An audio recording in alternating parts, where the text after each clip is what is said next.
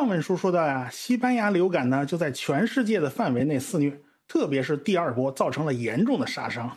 这个流感病毒的变异呢特别厉害，但是呢这第二波呢来得快去得也快，在肆虐了几个月之后呢就进入冬季了，啊到了冬天呢这个突然就消失了啊，也就是说一战一结束，这似乎这流感呢就跟着走向倒计时，然后呢大家呢终于就可以松一口气了。接下来嘛就是巴黎和会。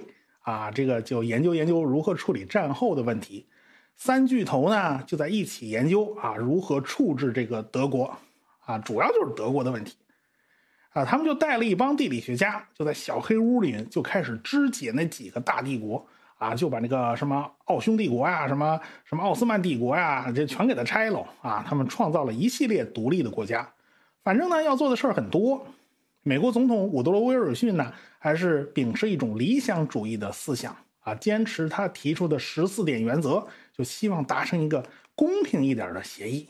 但是呢，法国总理克莱蒙梭和英国的首相劳合乔治，这俩呀是老牌的帝国主义国家的代表，他们特别擅长就在小黑屋里面讨价还价啦，压根儿不需要玩什么什么公理战胜强权，这这这这太没意思了。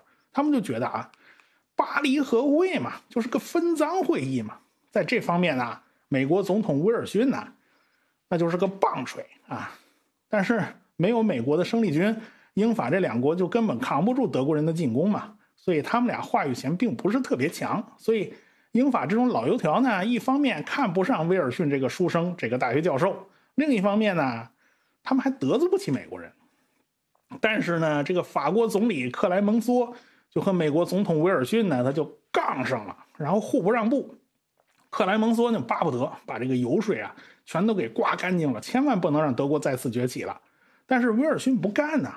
这个劳和乔治呢，经常在俩人中间打圆场，但实际上这劳和乔治还有自己的小算盘。就在克莱蒙梭和威尔逊都不肯让步，双方杠起来的时候，威尔逊病倒了。现在一般认为呢，当时威尔逊是中风了，因为威尔逊前前后后有好几次中风呢。但是呢，这次有点不一样，就是威尔逊他剧烈的咳嗽，而且还发烧。他的医生甚至认为啊，有人下毒要害死这位美国总统。所以呢，也有一种说法，就是威尔逊得了西班牙流感。到底是什么病呢？现在还存疑。这个疫情不是结束了吗？啊，怎么又冒出来了呢？没错，就在一九一九年。西班牙流感呢，第三次来袭，他突然杀了一几回马枪。好在呢，威尔逊岁数大，他老了嘛，反倒是因祸得福。因为这场大流感呢，的一个特点就是年轻人反而病势特别凶啊，这个老年人得了病好像就温和一些。结果这个威尔逊呢，就挺过来了。不过呢，病来如山倒，病去如抽丝嘛，他那个身体也就大不如前了，而且脑子也变得特别迟钝。所以态度呢，多多少少有点软化啊，就被这俩一忽悠，就忽悠的找不着北了。最后就被这二位说服了嘛。因为呢，英法两国的战略目标是不同的，外加威尔逊这么个理想主义者，最后定出来个条款呢，在战术上是羞辱了德国，但是在战略上呢是高抬贵手放过了德国。所以呢，法国的福煦元帅说的很好嘛，这不是和平，这是二十年的休战。这威尔逊怎么就在关键时刻你掉链子呢？后来的结果大家都知道了吗？就是到第二次世界大战，那德国又打起来了嘛。所以在一九一九年的时候呢，病毒呢又开始到处传播了。这第三次来袭的强度呢，就介介于第一次和第二次之间。到了巴黎，二月份死了两千六百人，啊，相比一九一八年呢，形势好像好一些啊。这一九一八年真是死人死的太多了，哼。所以呢，大家呢也都开始积极防控了嘛，因为毕竟是战后嘛，就没必要做新闻管制了，所以效果都比较好。在一九一八年的时候，西班牙呢连续两波流感疫情死了十四点七万人，但是到了一九一九年呢，就只有原来的七分之一，就只有二点一万人。但是这第三波大流感呢，断断续续的肆虐了一年多，一直到一九二零年春天，它就逐渐消退了，然后就消失不见了。啊，这场大流感前前后后足足折腾了三波，折腾了两年。呃，这场大流感造成的后遗症呢是非常严重的。流感带来的心脏疾病和脑膜炎在后续的好几年里占据了大量的呃医学记录啊，就好多人都发现这个人呢，似乎怎么就没有表情了呢？他永远是一张僵硬的脸，可能这个流感病毒还会损伤脑部，这都是有可能的。受伤害的不仅仅是生理上，还有心理上。因为你想吧，好多孩子突然之间就从爸爸妈妈的掌上明珠，就突然变成了孤儿，啊，父母全都死于大流感，那么这些孩子呢，就必须自己学着承担起一切了，因为没人再来罩着你了，没人来养你了，你求全都靠靠你自己了。所以他们必须就一点一点的艰难的长大。从一九二零年流感消失算起呢，到现在呢，刚好是一百年。但是当年那一场流感的影响一直延续到了今天。呃，怎么会怎么为什么会延续到今天呢？你想啊，那 WHO 啊，世卫组织啊，对各种流感都是非常警惕的，因为当年人类是吃过这种病毒大亏的。保守估计。当年全球因为大流感而死亡的人数是两千到五千万，这个级别已经非常非常吓人了。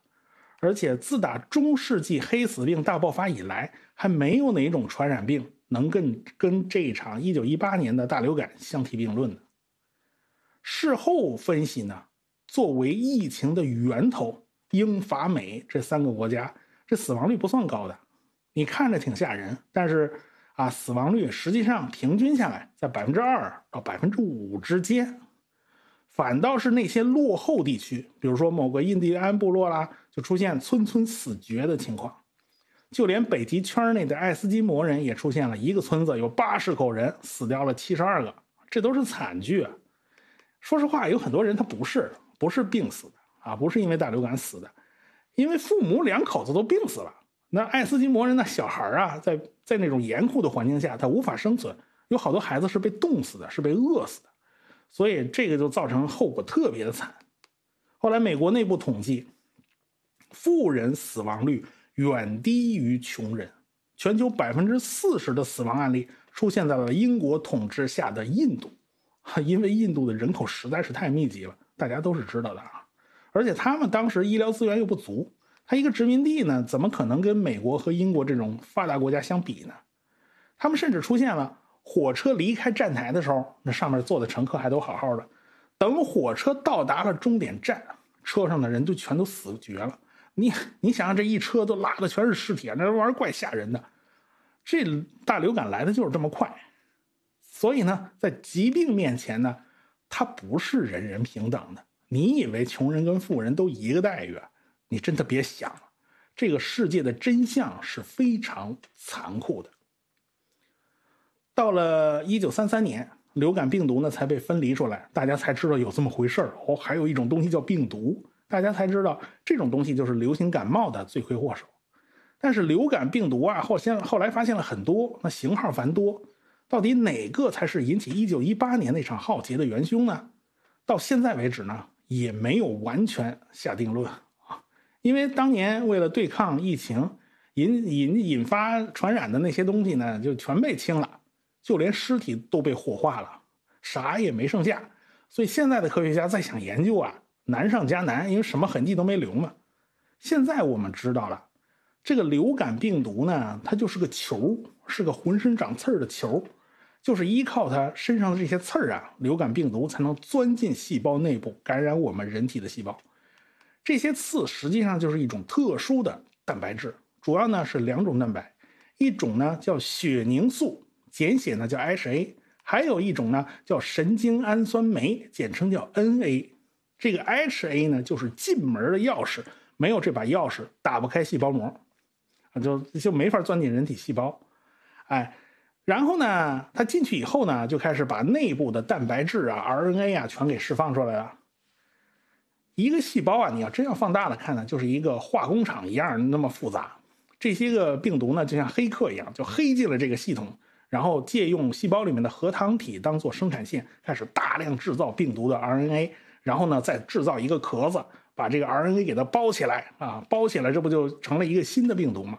然后 NA 这个蛋白就是从内部开门出去的钥匙啊，然后这个就让复制好的病毒呼噜呼噜成批量的出去了，然后就去感染其他的细胞。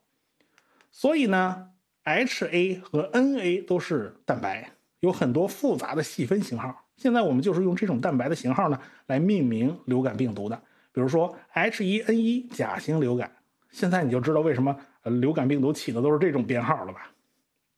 科学家们一直就想找那个导致了1918年大流感的元凶，但是该上哪儿去找呢？还记得我们前面提到过的那个爱斯基摩人的村子吧？上个世纪五十年代呢，经过当地人的允许，科学家们就开始在这儿挖嘛。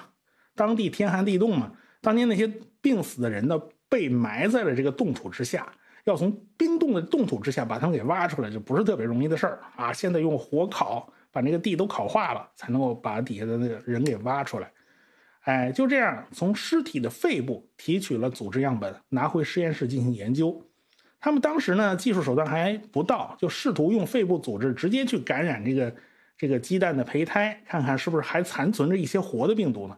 后来呢就失败了，所以这研究呢也就进行不下去了，啊，就只能停下来了。过了很多很多年，分子生物学技术有了长足的进步了，科学家们就利用一种叫做聚合酶链式反应啊，用这种技术让残存的微量遗传物质可以呃成百万倍的增值。然后呢，靠这个技术，科学家们就从病理实验室保存的标本之中提取出了病毒残存的四条基因，啊，然后把这四条基因片段拿出来分析以后，基本上认定，造成1918年流感大爆发的就是一种 H1N1 病毒。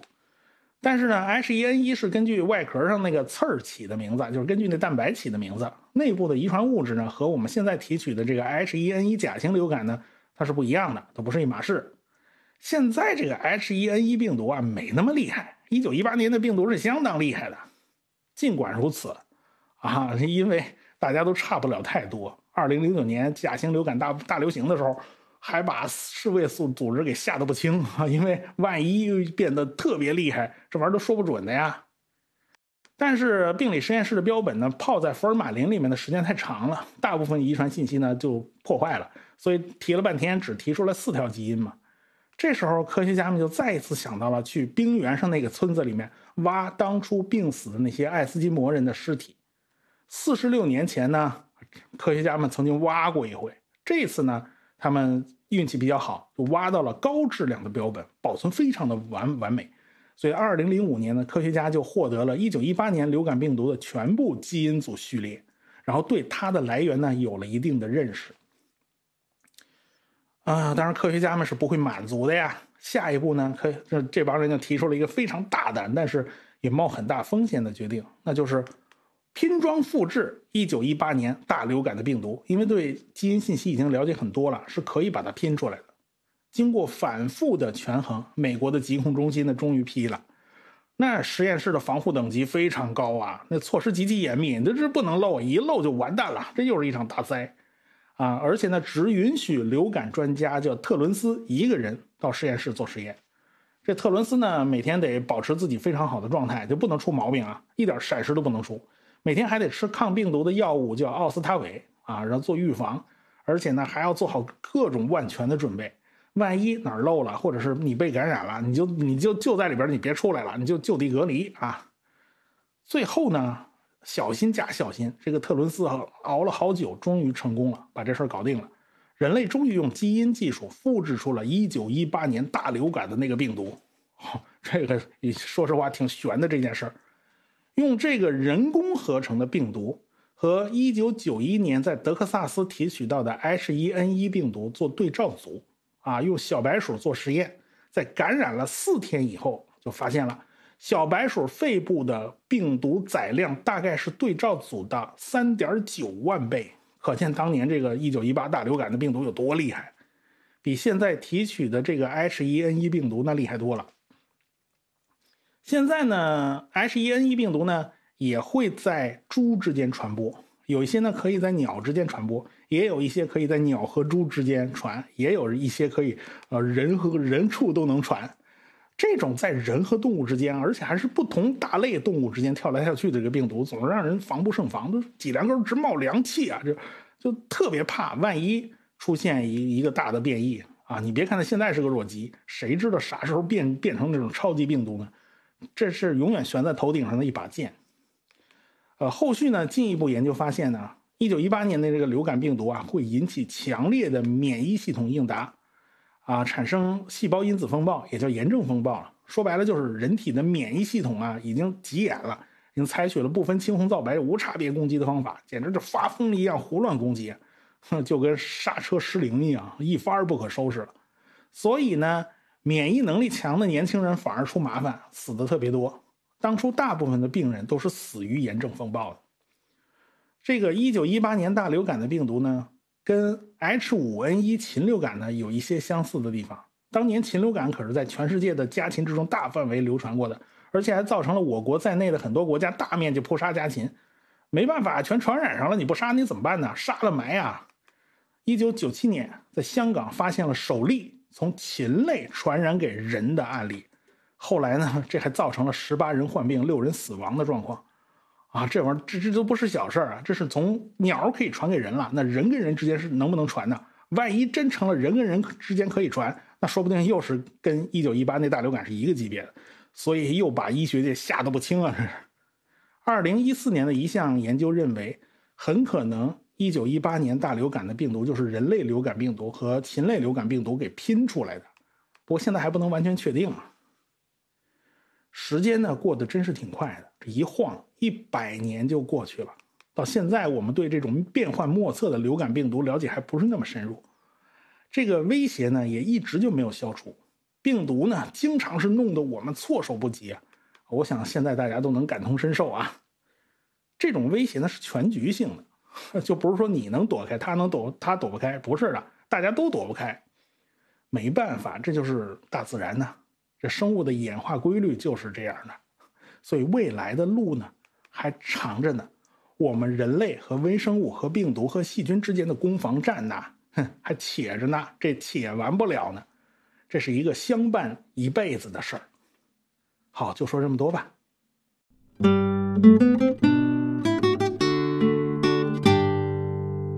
科学声音的观众微信群呢已经开通了，你可以加我的个人微信号“科学视频化”的全拼。啊，记住了，是全拼啊，你别打少了啊，我会拉你入群的啊，咱们不见不散哦。